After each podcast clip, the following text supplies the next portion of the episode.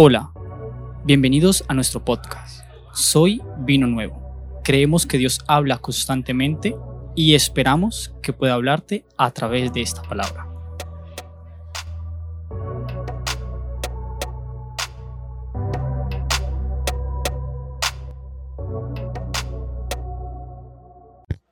A mí me encanta cuando Dios derrama estos tiempos, que los provocamos Usted tiene que saber que usted y yo podemos provocar estos tiempos de adoración cuando nosotros de manera intencional, sí, que nuestros actos están conectados con nuestros deseos de hacer cosas para Él. Entonces viene un tiempo, ¿verdad?, donde tú y yo entramos en adoración, en orar, en cantar. Y entonces el Señor también Él, Él se derrama sobre nuestras vidas. Él se vierte sobre nuestros corazones. Cuando tú y yo buscamos al Señor, Él se manifiesta. Y esto es mejor porque se provocan estos momentos y Dios dice, ahí me están adorando, ahí no solo me están cantando, sino me están adorando y Él, su espíritu, ¿verdad? Empieza a moverse en el corazón de nosotros. Y esto es hermoso porque es donde nosotros podemos ver su mano donde ministra nuestro corazón, porque venimos con necesidades, con algunas situaciones, y Él se mueve nuestro corazón de tal manera que, que tú sales de la reunión diferente, salimos con un sentir diferente. ¿Por qué? Por causa de que Él ha ministrado nuestro interior. Y eso es maravilloso porque, y con todo respeto lo digo, porque ningún psicólogo, ningún tanatólogo, ningún eh, que pueda dar, ofrecer una terapia, lo podrá hacer. Ellos llegarán humanamente a ciertas áreas y le reconocemos el trabajo tan importante que ellos hacen. Pero hay que ir a que nuestro corazón, nuestro ser, nuestro espíritu sea ministrado. Y la única manera de poder ser ministrados es en su presencia. Así que no lo dejes de hacer, hágalo en su casa. Si usted lo hace en su casa, cuando venimos aquí, es venir a hacer como un repaso de lo que hemos hecho en nuestros hogares, adorar y buscar a Dios. Porque mucha gente tiene el concepto que viene aquí y aquí cree que se va a encontrar con Dios. ¿Y dónde está Dios? Y efectivamente, Dios se mueve porque Él es omnisciente, omnipresente, está en todo lugar, todo lo sabe. Pero cuando tú y yo empezamos a adorar desde nuestras casas, ya Dios viene con nosotros. Y entonces el pensamiento es diferente. Ya no voy a la iglesia a, a adorar, sino yo ya estoy adorando. Y entonces el pensamiento, ¿verdad? De adoración cambia. Yo estoy adorando desde mi casa, desde mi corazón, desde mi familia, desde mi hogar. No necesito. No es que, perdón, venimos y cantamos y adoramos a Dios y cuando nos vamos, Señor, aquí te quedas y nosotros nos vamos. No, Él va con nosotros porque Él vino con nosotros. Él vive en nosotros. Él mora en nosotros. Entonces es muy importante porque los conceptos van cambiando. Así que yo le invito a que me acompañe en esta tarde, noche. Acompáñeme a Ezequiel capítulo 22. Ezequiel capítulo 22, algo que estuvimos viendo esta semana y desde el primer día que lo leí pude sentir que era, esta es la palabra, esta es la porción y estarla recibiendo, pero ahora trabajándola trabajándola. Es como cuando compras el kilo de carne y usted dice, bueno, voy a hacer calabacitas y usted tiene que traer los ingredientes. Ya tiene eh, eh, la palabra, ya tenemos la palabra, ya tenemos eh, lo, sustancioso, ¿verdad? Lo que el elemento importante. Ahora hay que empezarlo a cocinar y hay que empezar a traer los ingredientes. ¿Qué llevan las calabacitas? Elote, ¿qué más? Chicharrón.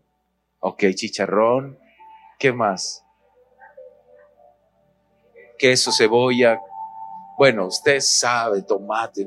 Y entonces, sal, ¿verdad? La sal da sazón, sabor. Ciertos ingredientes. Así es la palabra. Ya dio el Señor, dio la palabra diciendo, esta es la palabra. Ahora empieza a sazonarla. Algunas mujeres, ¿verdad? Que por experiencia que tienen, ponen la carne ahí con ajo, con qué más? Uh, ajo, cebolla y lo ponen ahí, como que lo dejan un poquito ahí, como que a reposar. Y eso empieza a agarrar sabor, ¿verdad? Entonces, así pasa la palabra, tú y yo la recibimos y la palabra está, Dios pone la palabra, ahí está la porción. Ahora hay que cocinarla y cada día, Señor, ¿qué más hay aquí? Ven que te lo voy a enseñar. Y ahí nos metemos. ¿Y qué, qué, qué, qué, qué es esto, Señor? Y bueno, cuando leíamos esta parte de la escritura, la verdad que es algo fuerte. Yo lo, lo, lo trato no de acaramelizar, no. Ni tampoco trato de diluirlo, no. Pero trato porque algo que, que hemos aprendido y usted también tiene que aprenderlo porque usted un día va a predicar. Yo quiero que usted se vea que un día va a estar aquí usted va a estar aquí arriba también hablando la palabra como algunos que ya lo han estado haciendo. Y no solo desde aquí predicamos, pero ¿por qué le digo esto? Porque tenemos que ver muchas veces la audiencia, eso es muy importante. Uno de, de, las, eh, de las imágenes que el Señor le muestra a Juan en el Apocalipsis dice que ojos por delante, ojos por detrás, ojos a los lados. Está hablando de que debemos de estar atentos a todo atentos a todo. Lo que humanamente nosotros podemos hacer, lo hagamos para que Dios haga lo que tú y yo no podemos hacer.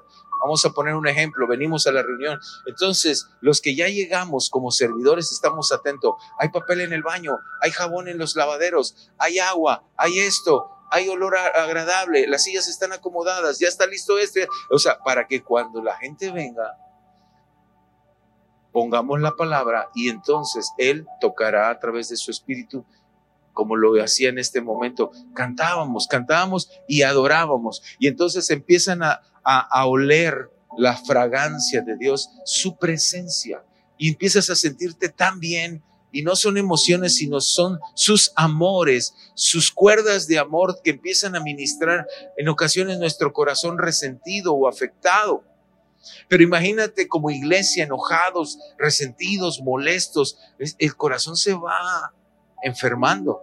Y esto había pasado con el pueblo de Israel, porque en el tema que dice, como empieza el encabezado del el capítulo 22 de, de Ezequiel, dice los pecados de Jerusalén. Y para todo esto abarca también a los, a los, a los sacerdotes que quiénes podrían ser los sacerdotes de hoy. ¿Quiénes podríamos ser? ¿Quiénes podrían ser los sacerdotes en la iglesia? Los pastores. Pero también ahí habla de personas que estaban al servicio. ¿Y quiénes pueden ser? Los líderes, los servidores, pero también los cristianos, los hijos de Dios, como la iglesia que somos pero a veces viene gente nueva y no entiende el contenido, el contexto de todo esto y, qué es lo que pasa. Hacer toda la reseña a veces es muy largo por los tiempos, ¿verdad? Pero realmente lo que tú lees en todo el capítulo, ellos dicen que tocaban lo santo y lo profano, estaban haciendo cosas incorrectas. Desafortunadamente, ¿verdad? Tú y yo hemos hecho cosas incorrectas, aún sirviéndole a Dios, aún dándonos Dios de su presencia, nos hemos equivocado. Y cuando vemos esto es como un espejo. Ahora no estoy diciendo que estás adulterando ni, ni ellos, ¿verdad? Pero hay cosas que se estaban moviendo ahí. De hecho, en el capítulo 23, esa esta semana que leímos, fue difícil porque dice que tenía como dos hermanas, ¿no? Una que se llamaba este, Alo, Aloa y la otra, este, bueno, no recuerdo muy bien, pero dice que las, las considera como prostitutas y habla unas cosas tan fuertes que yo me quedé, que la verdad una persona nueva cuando lee esto dice, ¿qué es esto? Pero así son las pasiones desenfrenadas que tenían controlada a Jerusalén y a Samaria, porque esas son las dos representaciones de esas mujeres. Pero eso no nada más es que pasó allá, eso también pasa aquí. Y esto tiene que ver contigo y conmigo. Y tú dirás, pastor, pero nosotros no somos judíos. Sí, está bien, no somos judíos, pero te voy a leer algunos textos bíblicos después de leer este. ¿Cómo nos relaciona el Señor? Tú y yo estamos metidos en esta cacerola, hermano. El problema es que a veces no creemos o no queremos reconocer eso. Pero cuando tú ves y das, es cierto, esto fue hecho para todas las naciones, desde Jerusalén, Samaria y hasta los confines de la tierra. ¿Y quiénes son los confines de la tierra? Pues nosotros, también nosotros llegó el Evangelio. Y dice eh, eh, eh, Ezequiel capítulo 22, verso 30, dice, y busqué entre ellos hombres que hiciesen vallado y que se pusiesen en la brecha delante de mí a favor de la tierra, para que yo no la destruyese, pero no lo hallé. No encontré. Dice otra versión, no encontré a nadie. Y cuando habla de hombres, a lo mejor ustedes como mujeres dirán, va, bueno, la bronca es para ustedes. No, esto es todos. Esto es todos. Mi padre genéticamente, como dice la palabra, no encontró Dios hombre. En mi casa no había hombre que orara por nosotros, pero sí encontró una mujer, mi madre, que ella le creyó a Dios que su hijo era el salvador de esta tierra y que entonces él podría hacer cambios en nosotros como sus hijos, aunque éramos chiquitos. Y ella le creyó a Dios. Le creyó más a él como hombre Jesucristo que a como mi padre, porque mi padre no pudo pararse a defendernos. Dice que iba al trabajo, pero se perdía semanas. Y, y ella fue una persona que como mujer se puso a ser vallado. Lo que está diciendo, que son vallados? Son colindancia, lo que divide entre un terreno y un terreno, una barda, son muros. En Jerusalén había muros que estaban caídos porque tenían que levantar muros, era una manera de protegerse de sus adversarios. Tú y yo tenemos muros de protección que el Señor ha puesto, no solo los de tu casa, sino hay muros espirituales que Dios pone cercos de protección, pero a veces no los podemos ver, no los podemos distinguir y el Señor dice, no encontré hombres que estuvieran haciendo el bien por este país, hablaba así, ¿ah? por esta tierra. A veces nuestra oración es de orar por nosotros. Señor, bendice, da mi trabajo, dame más trabajo, bendice más esto, dame más. Mira, quiero, necesito, ayúdame más, más, más, más y más. Pero no oramos por la ciudad. No oramos por los habitantes de esta ciudad.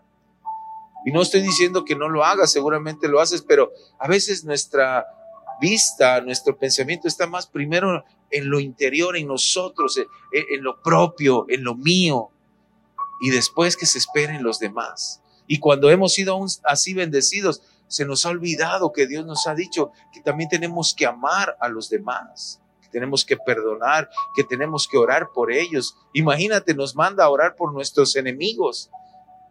¿Cuántos enemigos en ocasiones se han levantado en contra de nosotros como personas en tu trabajo, personas que han sido como opositoras? Pero Dios te dice, no las maldigas, bendícelos, porque esa es tu posición, esa es nuestra posición ahora, porque es de bendecir, no de maldecir.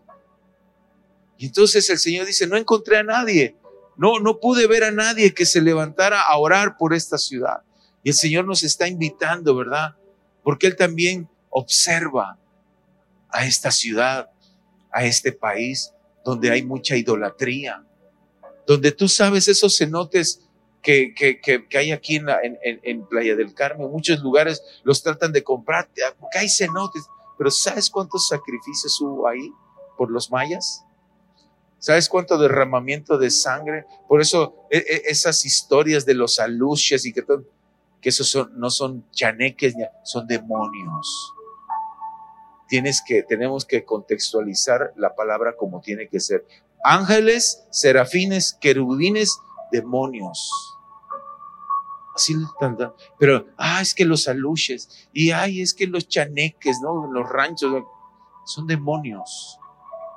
Y entonces, todos los sacrificios que hicieron los mayas, ¿verdad? Derramamiento de sangre, mataban, eh, ofrecían a sus hijos, a, les arrancaban el corazón para sus líderes creyendo que, que esto iba a traer mayor prosperidad a sus tierras.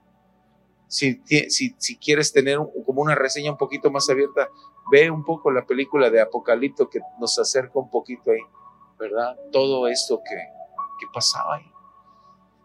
Y bueno, dice el Señor, hablando en, acompáñame a Hechos 1.8, Hechos capítulo 1, verso 8. ¿Por qué te digo esto? Que esto tiene que ver contigo y conmigo. Porque te voy a dar dos citas bíblicas. Y bueno, lo que buscas te voy a decir algo. Cuando yo llegué aquí, yo escuchaba los apellidos de por acá. Y ahorita que hablábamos de esto, y muchos se apellidan Puk, Pak, Tung, creo, algo así, ¿no? Pero se los pusieron porque cuando querían saber el nombre de la persona, ¿verdad? Aventaban al niño y el ruido que hiciera desde la pirámide era ese el nombre que le iban. Por eso se apellidan Puk, Pak o Tung Tang. Es, es broma, ¿eh? No, no vaya usted a, perdóneme si. Pero mire lo que dice la palabra. Hechos 1.8, pero recibirán, ¿qué? ¿Cuándo? Cuando descienda sobre ustedes el Espíritu Santo y serán mis testigos y les hablarán a la gente acerca de mí en todas partes, en Jerusalén, por toda Judea, en Samaria y hasta los lugares más lejanos de la tierra. O sea, cuando ves que dice hasta los confines de la tierra, usted y yo ya somos estos lugares. Ya esta palabra se cumplió en Jerusalén, se cumplió en Samaria, en Judea, en Samaria y ahora hasta los confines de la tierra. Es como se cumplió en Chetumal, después vino a Bacalar, llegó a Valladolid y hasta donde tenga, hasta lo último de lo último de la tierra. Entonces, el Evangelio así es, hermanos. Esta palabra se habló y se cumplió y dio cumplimiento en Jerusalén. Ahí empezó a correr la palabra y ha llegado a nosotros. Y tiene que ver con usted y conmigo. No porque no seamos judíos, creamos, por eso creemos en toda la Biblia, de tapa a tapa no solo en el Nuevo o en el Antiguo Testamento. No somos como los gedeones que solamente andan repartiendo nuevos testamentos. No, creemos en toda la Biblia porque fue inspirada por Dios de principio a fin, el alfa y la omega. Entonces, esto tiene que ver con nosotros. Mateo 24, 14, Mateo 24, 14 dice, y se predica y será predicado este evangelio del reino en todo el mundo para testimonio a todas las naciones y entonces vendrá el fin. Y será predicado este evangelio del reino en todo el mundo. Y cuando pase esto, dice que vendrá el fin. Y a veces pensamos que el mundo se va a acabar, todo esto, sí va a haber un proceso de esto, pero ¿qué es lo que vendrá el fin? ¿El fin de qué? Cuando Jesucristo venga, vendrá el fin del pecado, vendrá el fin del temor, vendrá el fin de la injusticia, vendrá el fin de todas esas cosas que nos ah, ataban en algún momento de nuestra vida. Y como cristianos con lo que luchamos, porque vendrá un tiempo de que Él vendrá y gobernará, el justo reinará, gobernará y nosotros estaremos con Él. Por eso estamos aquí sentados y cantamos todos estos cantos, porque estamos dando reconocimiento que Él lo vendrá a hacer. Hemos cantado Maranata, ven Jesús, ven ya, rasga el cielo y baja. Estamos diciendo, como dice la palabra, ven Jesús, Jesús viene. Y entonces, ¿viene por qué?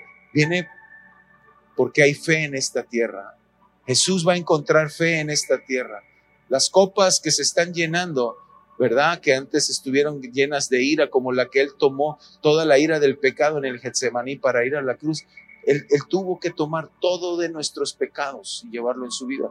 Pero ahora la iglesia entendida, la iglesia despierta, está llenando esas copas de oración, de fe, para que cuando el novio venga por la novia, que Jesús viene por la iglesia, encontrará fe en esta tierra.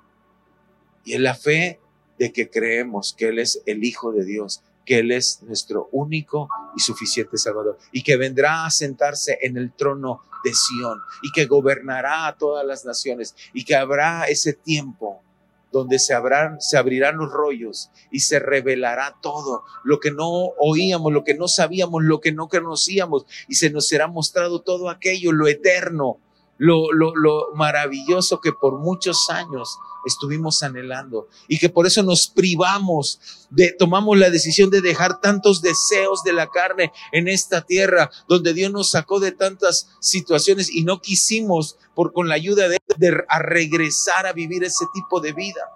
Donde la gente se siente cómoda y cree que es la manera de vivir para siempre. Y como cristianos tenemos que hacer una diferencia. Dios ha venido a poner como un par de aguas, es como este canal que está en medio arriba, que hace que bote un agua para acá y una agua para acá. Es un antes y un ahora. Él viene a hacer una impartición, Él viene a poner como lo que hizo en tu vida y en mi vida. ¿Cuántos son cristianos de primera generación? O sea, que, que, a través de ti tú conociste a Cristo y tu familia, pero a lo mejor que tus padres o tus abuelos, ¿quiénes son de primera generación?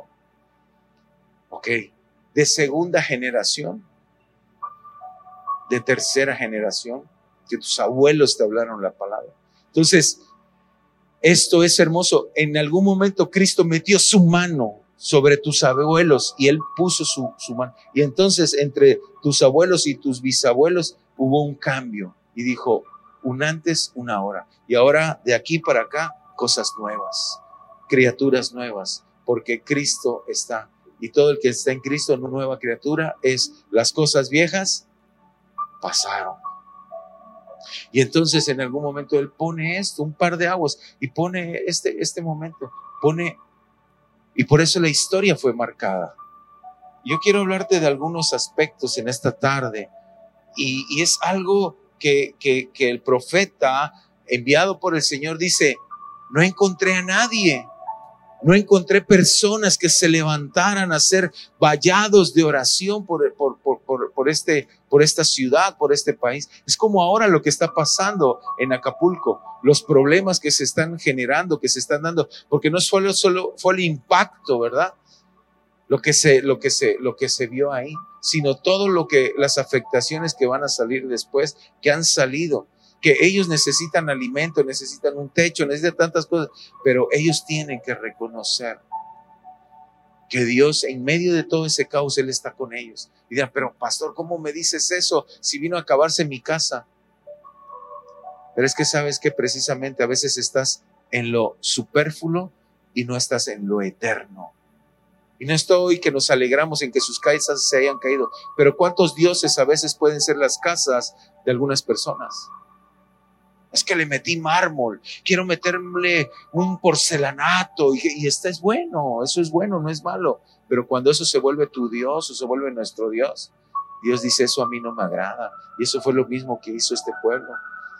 Por estar ocupados en otras cosas y no en los asuntos de Dios. Y no estoy diciendo, entonces tenemos que dejar trabajar. No, tú puedes trabajar, pero solo ordena tu vida, ordenemos nuestra vida, nuestros tiempos. Y así como le damos tanto tiempo a, a, lo propio, también démosle tiempo a la obra de Dios. Que se levanten hombres, que salgamos a predicar, evangelizar allá afuera pero que antes hemos tenido cuartos de oración, tiempos de oración, como esto que practicamos hace un momento que pasamos. Este tiempo de encerrarnos, eso es lo que hacemos en los tiempos de oración, los martes por la mañana, los martes por la tarde, los sábados en la mañana. Esto es lo que hacemos. Provocamos un tiempo de adoración, de exaltar al Señor, pero desafortunadamente Él no encontró a nadie, ¿verdad? Y Él les da la palabra y dice, porque necesito que alguien se pare ahí en medio de esto para que yo no los destruya. Y, y, sabes, esto nos hace cobrar valor. Viene un pensamiento que debemos de cobrar valor. ¿Tienes las diapositivas? Y, y uno, uno de los primeros puntos de, de los cuales tenemos que cobrar valor es para vivir una vida que agrada a Dios como Enoch. Para vivir una vida que agrada a Dios como Enoch. Enoch pasó un proceso donde fue tomado por el Señor. Y no fue fácil. Acompáñame a Hebreos 11:15 o Hebreos, perdón, Hebreos 11,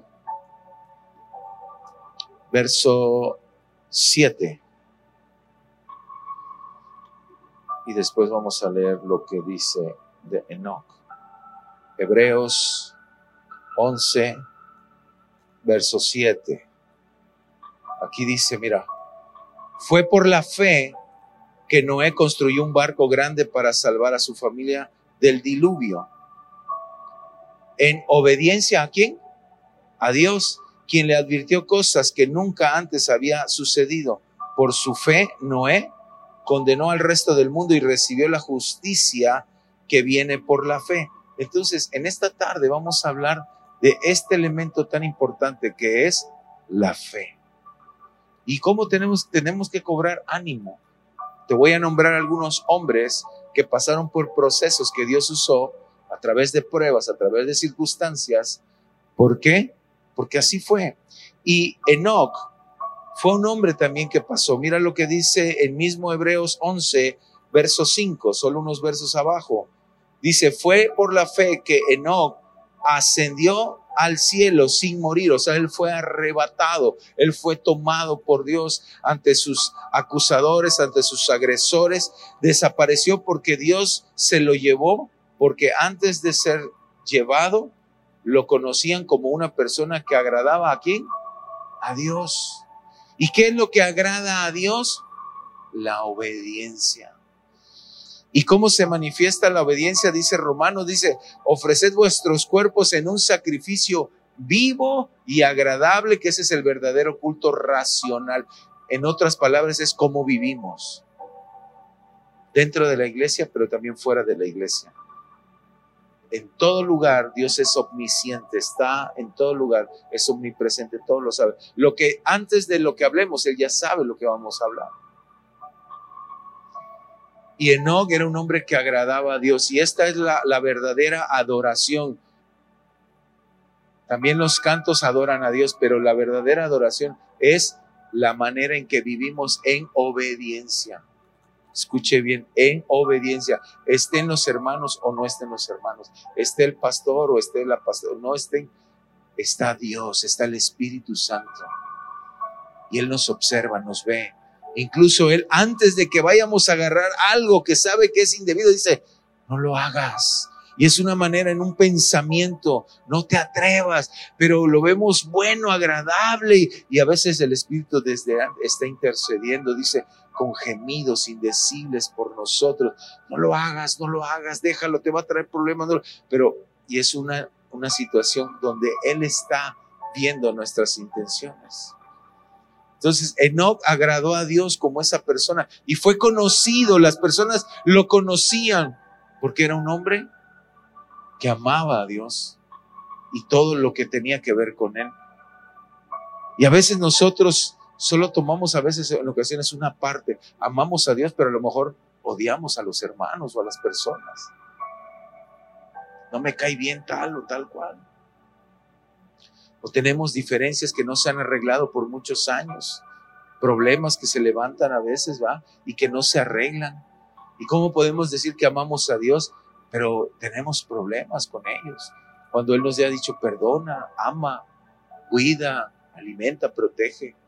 Entonces, tenemos que cobrar ánimo ¿verdad? Para que esa fe sobre nosotros, así como estos hombres y personas, mujeres que estuvieron en ese tiempo de la fe, que aunque tú y yo no estuvimos ahí, pero sucedió, tú y yo no vimos cuando Enoch fue arrebatado a los cielos, pero por fe lo creemos.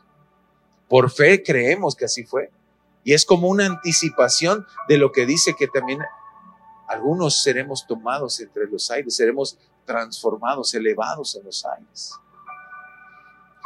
¿Pero por qué es? Por causa de agradar a Dios. Cuando Jesús bajó a las aguas, se encontró ahí con Juan el Bautista. Y, Juan le dijo, no, no, no, yo no te puedo a ti ni siquiera desamarrar las sandalias, yo no soy... Le dijo Jesús, hagámoslo como está escrito, como tiene que ser. Yo tengo que ser bautizado y tú fuiste la persona que Dios preparó desde el vientre de tu madre para que así fuera. Y él entendió, él sabía su madre desde temprana edad le empezó a decir, tú tienes una misión en esta tierra.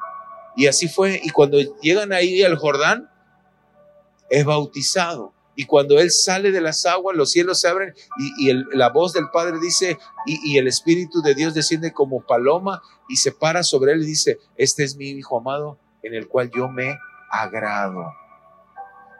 Y esto es lo que, lo que, porque Jesús pudo haber dicho, oye Padre, pudiste haberme dado uno mejor, ¿no? Porque como que Juan, como que no, no. Un, uno que hubiera tenido capacidad, un, un erudito, ¿no? No un hombre como Juan que vivía en el desierto. Imagínense, su vestimenta era como piel de camello. Su, su, su, su dieta no era como la de, a veces como la de nosotros, ¿verdad? Su dieta era de langostas y miel silvestre, no era como de, de, de carnitas y de taquitos y de pozole, ¿no? Entonces dice, ¿cómo? Me hubieras mandado uno mejorcito. No, él en obediencia. Dice, si tú dispusiste que fuera él, así será. Y dice, dice la voz del, del Padre, este es mi Hijo en el cual yo me agrado. Cuando tú y yo obedecemos a Dios, lo agradamos, es una alabanza. Uh, sube alabanza. Los ángeles están también cantando de ver que sus hijos estamos practicando la uh, fidelidad con Él. Entonces, qué importante es que nosotros podamos, ¿verdad? Tomar ánimo, cobrar ánimo en esto que el Señor nos dice en esta tarde, en su palabra, ¿verdad? Cobremos valor en fe y decir, yo quiero ser un hombre que agrade a Dios en la obediencia. Y el proceso que Dios tenga para mí, lo voy a vivir de una manera digna, de una manera correcta, porque la fe establecida ha venido de Él sobre mi vida. Hay gente, hay gente que tiene fe, pero fe a elementos de este mundo.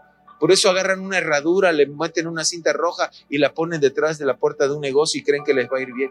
Hay gente que agarra y arroja hielo afuera de su negocio antes de abrirlo, no sé para qué, si para enfriar la banqueta o no lo sé, pero, pero y son brujería en otros términos.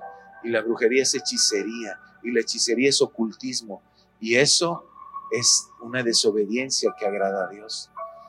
¿Cuánta gente agarra una sábila y le mete también unos ahí unas amarres y la esconde, verdad? Y cree que eso es un amuleto que le va a proteger de los de, de, de las envidias y de todas esas cosas.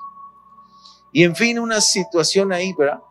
Pero en realidad lo que agrada a Dios es el proceso de cómo sus hijos estamos dispuestos a caminar con su palabra, obedecer con su palabra. Una fe que ha generado sobre nosotros y va creciendo. Esa fe fue dada cuando Cristo vino a nuestros corazones y ahora esta fe ya está ahí, pero ahora hay que desarrollarla. Tenemos que acrecentar esa fe, vaya creciendo constante, constante, constantemente. Y otro de los puntos es el que uh, ¿Puedes darle a la otra, porfis? Para trabajar para Dios en medio de las burlas, como Noé. Por la mañana hablábamos esto también y, y por la mañana les compartíamos que cuánto tiempo le llevó a Noé construir un arca. Muchos años. Hablábamos que 120 años, dicen los investigadores. 120 años. A veces nosotros con tres, cuatro días no te cayó el bono de la quincena, no te llegó, eh, ya estás pensando, ya estamos pensando en el buen fin, pero no me llega el aguinaldo, ¿qué voy a? Y están desesperados por días. Y a veces Dios nos estira un poquito. De repente como que las ventas bajan, ¿no? Y estamos, y tengo que pagar la renta, Nancy. Y no ha venido nadie a tomar su chocolatote. ¿Y qué va a pasar? ¿Qué va a suceder? Y puede venir una como desesperación, ¿verdad? Una prueba. Pero a veces no sabemos entender el plan de Dios. No, es que quebré, no hice bien la tarea, no lo hice, tenía que haber hecho más seguidores, pero a lo mejor Dios te está diciendo, es que no vas a crecer de esa manera. Yo no te hice para eso. Yo te hice para ser pescador de hombres. Señor, pero ¿de qué voy a sostener y de qué te puedo? De lo que yo soy dueño de todo. Pero como no lo crees, te resumes a veces a un changarrito, a un negocito y, das toda tu vida ahí. Y, ojo, no quiero que ustedes, estoy hablando, parafraseando el tema, ¿no? Pero cuántas veces yo estuve aferrado a cosas Platicaba con un hermano hace poco que él estaba pasando unas cosas así que yo le decía, cuán aferrado yo estaba a los contratos de trabajo y quería que me los dieran todos a mí. Quería que el ingeniero pensara solo en Ricarte, solo en Yeserrica. Y así estaba yo y casi le prendía una veladora al, al ingeniero, ¿verdad? Para que me diera más contratos, para que yo estuviera en su pensamiento y en su corazón y que me viera como buena persona. Pero yo estaba jugando con una dualidad en mi corazón. realmente yo no estaba dependiendo de Dios. Todavía dependía de mis capacidades. Tenía mis reservas muy guardaditas, como cuando Pedro llegan y apresan a Jesús y empiezan a, a, ¿quién es Jesús? ¿Quién es Jesús? ¿Y qué hace Pedro? ¿Qué sacó? La espada y le cortó la oreja. ¿Y dónde tenías guardado eso, Pedrito? ¿Dónde lo tenías guardado? Si tan tranquilo que te veías. Y a veces, a veces cuando nos hacen algo de repente, ¿qué pasó? ¿Qué pasó? A ver, ¿quién es? Y, oye, pero tranquilo. Y tenemos que tomar ánimo de, de los procesos que Dios nos lleva, porque nos quiere adentrar a, a, un, a, una, a una mirada más panorámica, más en una visión más eh, a, a, un nivel de cosmovisión, porque a veces nuestra visión es muy corta, ¿verdad? Pensamos que solo eso y ya, pero Dios quiere decir, mira, hay un panorama más amplio, hay algo más grande. Y yo quiero que tú lo observes para que sepas de lo que te estoy hablando. Y entonces Noé eh, tuvo que pasar por ese proceso y mira lo que, lo que, lo que, lo que decíamos, lo que dice la escritura, que no fue, Noé construyó un barco. ¿Cuánta gente a veces da, niega la existencia de Dios? ¿Cuánta gente niega la existencia? Y mira, Dios, la palabra está llena también de palabra de ciencia, de conocimiento. ¿Qué le dijo que construyera? Y a veces nuestra, nuestras marinas, mercantes y todo, ¿verdad? Y el Titanic dijeron que iba a ser, que nunca se iba a hundir, ¿verdad? ¿Y qué le pasó? Se hundió. Ese barco, Dios dio las medidas. Fue el primero que dijo, este es el diseño que el hombre puede tener, tanto de eslora, tanto de, de, de con tantos codos de anchura, de altura, y va a tener esta, esta forma para que flote, sus cámaras de que lo harán flotar. Ahí está lo que, lo que Dios puso y tú puedes ver cómo la palabra está llena de tantas cosas, de conocimiento. Pero no lo vemos así. Pero cómo adoraron al que hizo el Titanic.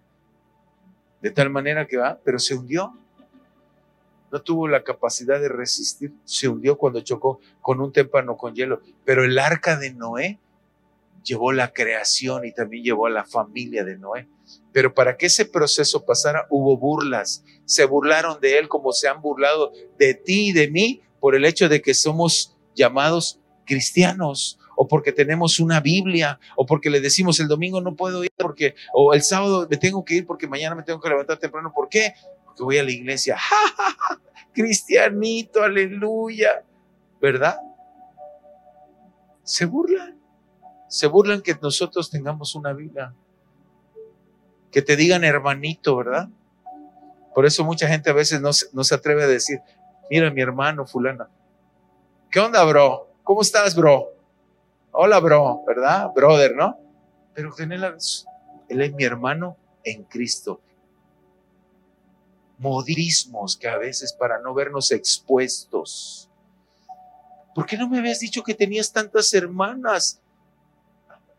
Cuando en ocasiones nos ven con tantas personas, ¿no? Ah, sí, mi hermana fulana, mi hermana. Oye, pues tu papá y tu mamá, ¿cuántos hijos? No, estos son mis hermanos en Cristo. ¿Y cómo es esto? Ven que te lo explico, ¿ah? A veces la gente se va a burlar. Noé se burlaba. ya pasaron cinco años, seis años, siete años, veinte años. ¿Y cuándo va a venir ese diluvio? ¿Cuándo va? Gracias a Dios que en ese tiempo la gente duraba muchísimo, ¿verdad? Pero Dios lo pasó por el proceso en la fe a través de las burlas.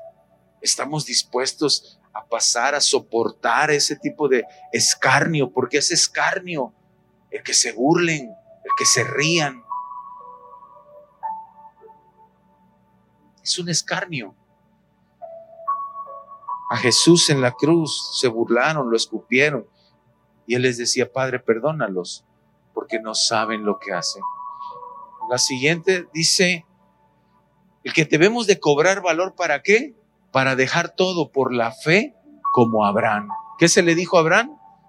Sal de tu tierra y de tu parentela No le dijo a dónde iba a ir de manera inmediata. Y a veces tú y yo queremos servirle a Dios, pero, pero queremos saber todo. ¿Cómo me va a ir? ¿Qué va a pasar? ¿A dónde voy a ir? ¿Qué va a suceder? Y queremos saberlo todo. Pero a veces Dios te va a decir, sal. Pero Señor, sal. Mire, yo me he estado encontrando mucho con Dios a través de la vida de mi hijo Saulo. Esta semana lo veía un poco preocupado y, le digo, ¿cómo estás? Y él a veces hace interrogante, yo le hago interrogante y nos hacemos ahí como, como una catarsis, como, como una terapia. Y, me dice, no estoy tan bien. Y me empezó a platicar algunas cosas. Y yo sé que él es muy joven, porque él se lo dije, eres muy joven. Hay muchas cosas que vas a aprender. Pero lo que aprendas, hazlo bien, desarrollalo bien. Y él estaba preocupado porque sus amigos se los encuentra y algunos le dicen que están estudiando esto, que están estudiando aquello, que está, y qué bueno, ¿verdad? Es bueno el prepararse, el estudiarse.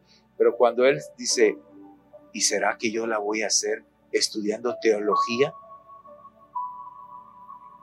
Y no, y no es fácil, porque muchos están estudiando para que sus hijos ganen dinero, pero a nosotros nos toca rendir nuestros sueños y nuestros planes y tomar lo que Dios pone para prepararnos para recibir gente cuando vengan con sus quiebras, con sus desastres, con sus afectaciones y que podamos ministrarlos con el conocimiento y con la palabra de Dios y con el poder de su Espíritu.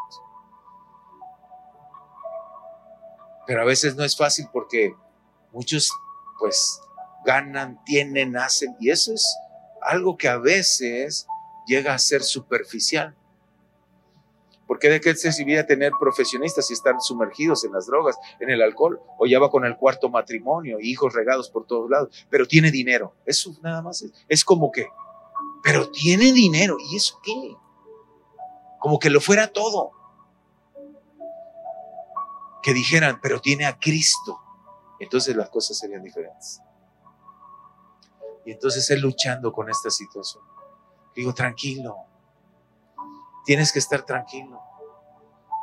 Porque Dios está buscando hombres que hagan vallados de oración por esta ciudad, por este país. Porque vendrán los tiempos, escuche bien,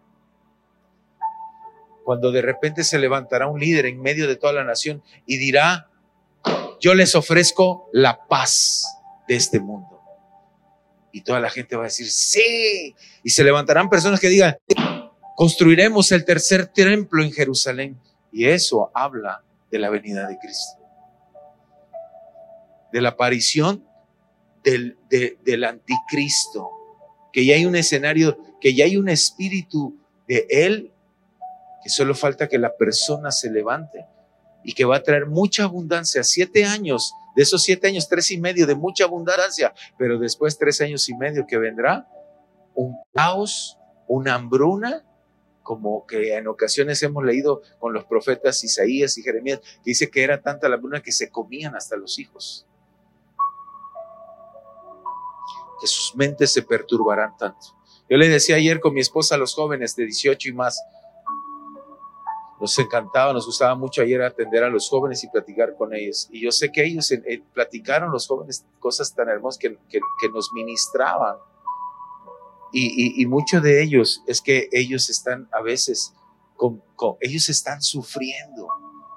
Porque si estoy estudiando la carrera correcta, si, si, si la voy a hacer o no la voy a hacer, si, y, y tantas cosas. Y sabe, le decíamos, algunos de ustedes ya quieren tener novio, ya quieren tener novia, y, yo entiendo, un día van a conformar una familia, van a ser parte de una familia, pero ahorita sus tiempos son tan importantes. El enemigo quiere acabar con, tus, tus, tus días, con tu tiempo. ¿Y cuánta gente, verdad, en ocasiones va a caer en, el noviazgo y después del noviazgo vendrá el casamiento y después vendrá los hijos y al rato ya, si, si, si no tenían tiempo para servirle a Dios, después va a ser peor porque no es que ahora no puedo porque mi hija y porque mi hijo y que el trabajo y agotados y tus mejores tiempos son ahora, le decíamos a los jóvenes.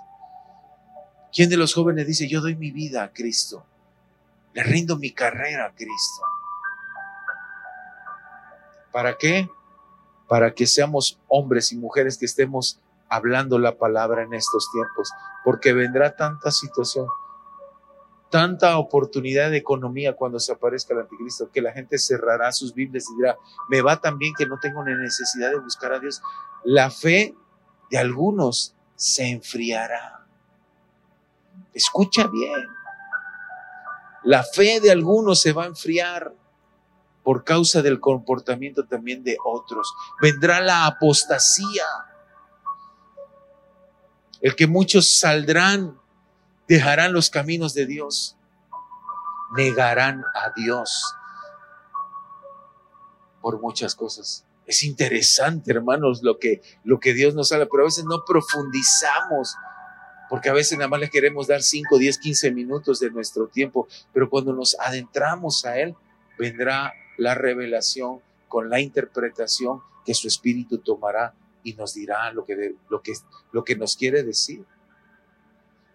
Dice que en estos tiempos, estos hombres, estando en el, en el área de servicio de Dios, tocaban lo santo, pero también se tocaba lo profano, o sea, lo bueno y lo malo.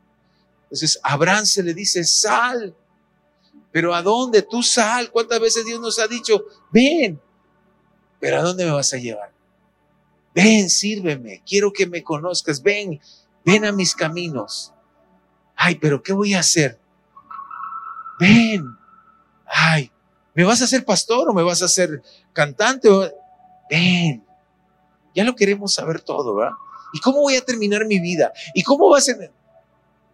Si todavía no la inicias, ¿cómo vas a querer ya terminar? Y dice Hebreos 8, acompáñame Hebreos 8. Hebreos verso 8, por la fe que Abraham obedeció cuando Dios lo llamó para que dejara a su tierra y fuera a otra que le daría por herencia. Se fue sin saber a dónde iba. Y a veces somos muy exigentes con Dios. ¿Qué me vas a dar si te sirvo? ¿Qué me vas a dar? Te voy a permitir que ministres a las personas sus almas con mi palabra, con mi espíritu. Y a veces nosotros no sabemos la importancia que es y lo vemos como, ¿Sabes? El estar hablando aquí y que tú estés ahí, ¿sabes lo que se está generando aquí en este momento? Una lucha espiritual. Una lucha espiritual para que tus oídos reciban la palabra y llegue a tu mente y baje a tu corazón y se conecte con nuestra lengua y digamos, es de parte de Dios esto, pero a veces, ¿verdad? El enemigo nos confunde. No, yo tengo mis dudas, yo creo que porque el enemigo está tratando, así como esas caricaturas que se paraba por acá un diablito y por acá un angelito y no le hagas caso, sí, hazle caso, no le hagas caso. ¿Y, ¿Y a quién terminamos haciéndole caso? A veces a nuestras ideas, a nuestras razones. Y es tiempo de darle apertura a Dios en nuestros corazones. ¿Sabes a veces qué siento como iglesia, como pastor? Que estamos como que entrando en un tiempo más de algo que viene, pero que no lo puedo ver, pero que ya estamos en ese proceso. Ya estamos en como que ya llegamos a algo que Dios nos quiere de repente quitar así el velo y decir, mira, esto es lo que no podías ver. Y eso es lo que yo le decía a mi hijo Saulo. Ten paciencia, ten, ten paz ten paz, vas a, tú vas a triunfar, gracias a Dios, en esta vida. Vas a salir adelante. Lo que pasa que no tienes que oír las otras voces. Ahora, de que te tienes que preparar, claro que te tienes que preparar. Después venir a trabajar conmigo cuando tengo trabajo y aprenderás un oficio y puedes aprender otra carrera. Tienes mucha vida todavía. Pero ¿qué es enseguida? Pensar en un noviazgo, pensar en una relación. Esa es la vida. No, hay que ayudarlos a que puedan estar de una manera entendidos.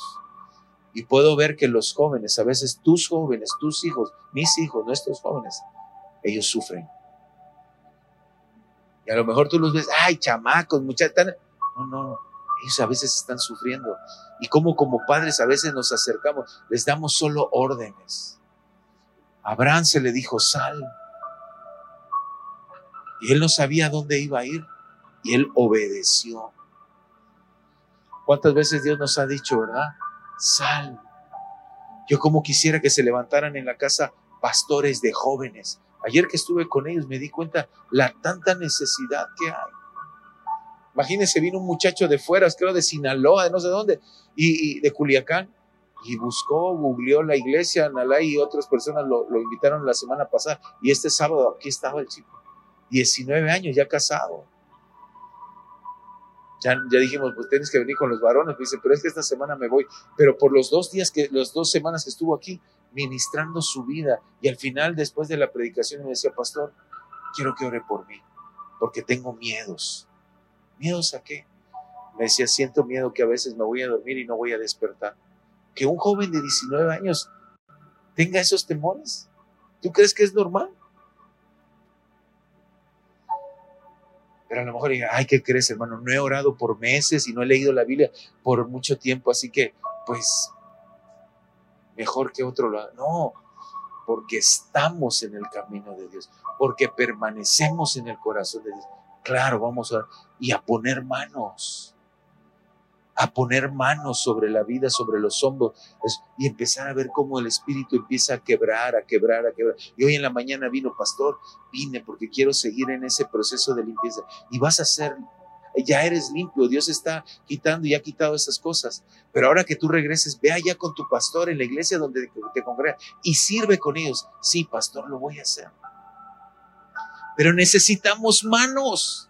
Necesitamos el don que Dios te ha dado, que lo pongamos en práctica y seamos capaces, como estos hombres que dijeron, sal de tu casa. ¿Quién deja su casa? Muchos de nosotros la dejamos porque sabíamos que aquí íbamos a tener trabajo. Y por eso venimos. Casi la gran mayoría estamos aquí por trabajo. Pero la realidad es que Cristo ya tenía un plan para nosotros. Era que le conociéramos a muchos aquí le conocimos a Cristo. Otros nacieron, otros se nos reconciliamos con Él, pero Dios puso esta tierra de encuentro y nos sacó de diferentes puntos. Ese es el propósito que Él tenía. Sal. Y ahora ya que se ahora que ahora ven, tengo cosas preparadas para ti. Acompáñame a Mateo 19, 27. Mateo capítulo 19, verso 27. Mateo 19, verso 27. Dice la palabra, entonces Pedro le dijo, nosotros hemos dejado todo para seguirte, ¿qué recibiremos a cambio? Enseguida le estaba pidiendo ya algo, ¿verdad? Ya nosotros dejamos las cosas, pero ¿qué voy a recibir? A veces estamos así con Dios como que haciendo un trueque, ¿va? Te doy y luego me das y, y, doy mi ofrenda y mi diezmo y tengo que esperar a ver, a ver, a ver, ¿cuándo me cae la bendición? Como creemos que, que es así. Y sabes, ellos dejaron las redes, dejaron las embarcaciones, sus trabajos, Tal vez los dejaron encargados con alguien. Y fue una manera de que trabajaran sus negocios y ellos pudieron hacer la obra porque había gente detrás de ellos que ellos habían preparado y capacitado para que ese trabajo siguiera funcionando. Porque Dios le dio conocimiento, sabiduría, talento para hacer. Pero enseguida dice, Señor, ¿y nosotros qué vamos a recibir? Y Dios no es un Dios tirano que te va a quitar las cosas para vernos sufrir. Él quiere quitarnos cosas, pero quitárnoslas de una buena manera, no arrebatárnoslas, toma, que, que nos las pide y que se las demos. Porque lo que quiere depositar es mucho más grande que lo que en su momento ahora tienes o tenemos. Son mayores las cosas. Les dijo, ya no vas a ser pescador, ahora vas a ser un pescador, pero de hombres, de personas. Imagínate, en su primera predicación, tres mil se convirtieron, llenos del Espíritu Santo. Otro Pedro, otra persona. ¿Tú crees que ellos a ver la multiplicación de los alimentos, la producción, ellos empezaron a preocupar, ¿qué va a ser de mí si no tengo jubilación, si no tengo liquidación, si ahora con la cuarta transformación... Pero ¿cuánta gente está así? Creen que tenemos un Dios chiquitito. Dijo él que yo nunca los dejaré ni los desampararé. Nunca. Pero el problema es que nos queremos vivir de una manera. Nos acostumbramos a vivir de una manera que a veces Dios nos estira tantito y nos duele. ¿Cómo que voy a dejar de ir a comer al bovinos? ¿O cómo es que voy a dejar de ir a tomar el café, el té con mis amigos o mis amigos? Todo? ¿O cómo es que voy a dejar de andar en, cómo es que ahora voy a andar caminando o en carro eh, de, de, taxi o, o vano? Dios quiere procesarnos, pero en el procesarnos la fe tiene que crecer, no tiene que venirse abajo. Y eso será una temporada. ¿Por qué? Porque dirá, si en lo poco me eres fiel, en lo mucho te pondré. Has sido capaz de pasar este, veo que tu corazón ha madurado. Ahora te puedo entregar todas estas cosas. Sé que serás un buen administrador, una buena administradora, ¿verdad? Porque he visto tu corazón. Y aunque nos pidan ocasiones, yo les decía en la mañana, ¿cuántas veces yo estuve luchando con este, con este tiempo, de dar más tiempo de mi vida a la obra? Porque, porque algo con lo que yo luchaba, amado, se los digo de verdad, se los decía en la mañana, eh, yo luchaba porque porque desafortunadamente, así como lo dice la escritura en Ezequiel, que había gente que tomaba lo santo y lo profano y eran los líderes quienes tenían que haber metido orden, usted y yo hemos visto en ocasiones mucho desorden. Por eso es que luego vienen de otras congregaciones, porque han visto abuso, porque han visto daño y bendecimos. Pero sabe que son humanos, ellos también son humanos. Seguramente se han equivocado. El día que usted me vea que me equivoque, espero que usted no se vaya, sino que usted ha madurado y usted permanece en Cristo porque somos humanos. No estoy amarrándome el dedo antes de la cortada, pero sabe con que yo luchaba mucho. Con que es que si me compro un carro o si hago esto, van a decir que son sus ofrendas, que son sus diezmos y que si me compro un reloj y si me, no, no, me sentía como que no puedo usar perfume, no puedo usar tal ropa porque van a pensar que son sus ofrendas. Y hasta que le tuve que decir, Dios, ¿por qué es esto? porque como siempre mi esposa y yo hemos trabajado, Dios nos ha dado la oportunidad y nos ha bendecido de esa manera. Pero también hemos visto los abusos, los daños, las afectaciones. Y yo entiendo esa parte y era con lo que yo luchaba. Y yo decía, Señor, pero si yo dejo de trabajar de manera completa, voy a tener que depender de lo que tú me des a través de la iglesia. Y yo no quiero ser una carga para la congregación. Me dijo, hijo, tranquilo, ten paz. Yo tenía muchos clientes y me fue quitando. Cuando no lo quieres hacer por la buena, lo vamos a tener que hacer de otra manera. Cuando dice Dios, cambio viene, cambio sucede. Viene porque viene de parte de Él o porque... ¿Cuánta gente tuvo que cerrar sus negocios y servirle a Dios a través de una influencia? Vino la crisis y los negocios cerraron, quebraron. Y ahí fue que buscaron y se encontraron con Dios. Tal vez hoy están en otras cosas, pero hoy tienen a Cristo en su corazón. Pero cuántas veces le dijo Dios, ven, ven, mira, sírveme. Y él no quería quitarles esas cosas, pero muchas veces usó las circunstancias. Él no quería el COVID para las personas, pero Dios usó las circunstancias. Pero por causa de estar qué? Dormidos y cegados, sino que tenemos que estar despiertos, avivados con lo que el Señor pone. Me tengo que apurar porque tengo que terminar, porque lo que viene es necesario que lo, pasemos. Para sufrir, para sufrir por la fe como Moisés, ¿sí? Para sufrir como por la fe como Moisés. Moisés fue un hombre que se dio al pueblo de Dios. Fue un hombre que estuvo ahí cuidando. Él tendría que haber pasado a la tierra prometida y tuvo que pasar por esa fe, ¿verdad? En sufrimiento. Imagínate, él se lo merecía, sí se lo merecía, pero ¿qué pasó? Le dijo Dios, no. Pasó por un proceso donde él se enojó.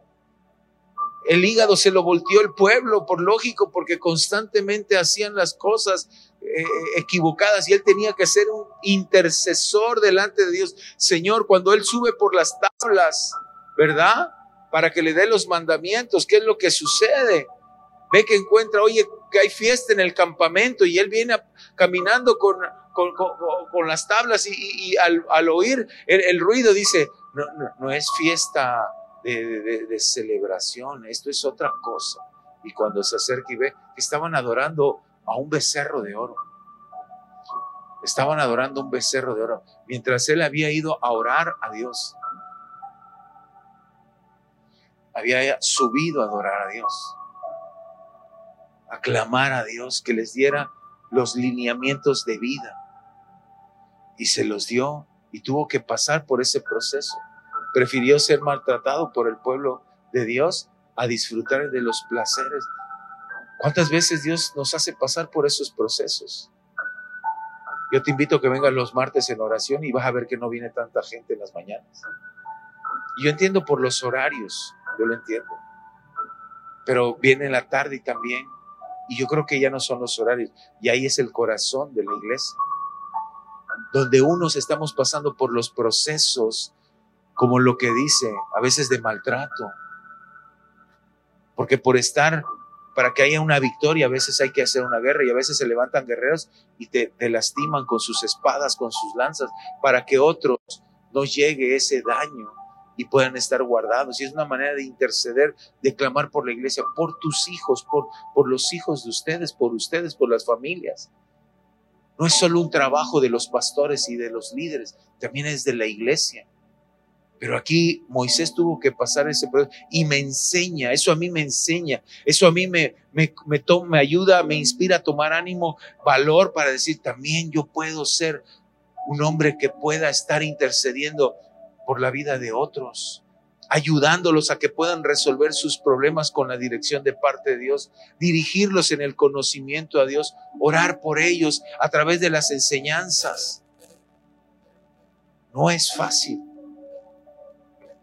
lo que él tuvo que pasar y lo que a veces tenemos que pasar para huir del pecado como José. ¿Te puedes dar vuelta a la otra?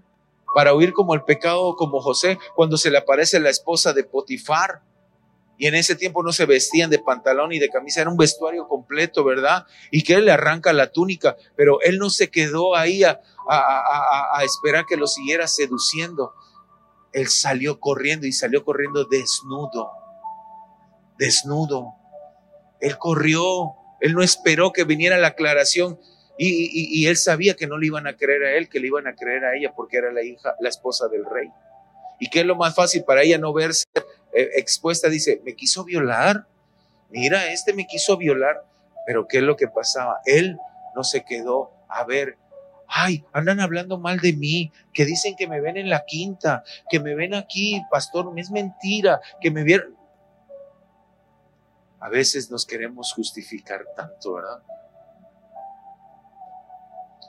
Y es mejor huir, salir corriendo porque a veces quedarnos es relacionarnos con las personas y con el ambiente.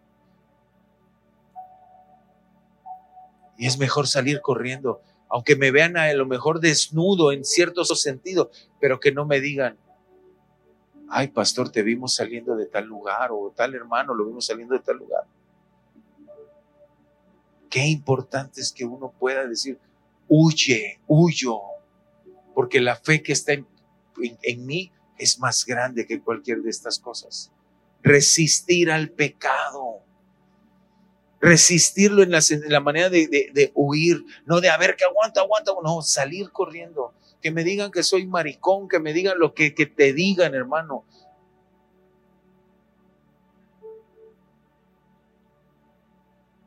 Qué importante es tomar valor para huir pecado. No te creas Superman, no hay Superman ni Mujer Maravilla, hermanos. Hay un Cristo que nos fortalece. El siguiente punto ya para terminar, porque no puedo, como Daniel, para perseverar en las persecuciones, para perseverar en las persecuciones. Él se levantó un edicto, ¿verdad? Que sus opresores lo vieron que él era un joven con los demás compañeros, ¿verdad? Que oraban. Dice que ellos oraban tres veces al día. Oraban tres veces al día. ¿Y qué es lo que pasó? Se levantó gente que, que, que no quería ver lo que, lo que Dios estaba haciendo en la vida de, de, Daniel. ¿Y qué hicieron? Le fueron y le lavaron ahí al, rey. Señor, ¿por qué este hombre anda orando? Porque sabían que él oraba. Qué bueno fuera que tuviéramos esos tiempos de oración en las mañanas, en las tardes, en las noches. ¿Cuántas veces a veces hay gente que dice, no, pastor, a veces voy orando, manejando. No, hermano, no cierres los ojos y vayas a chocar, ten cuidado. Mejor tómate tu tiempo en la mañana y siéntate con el Señor.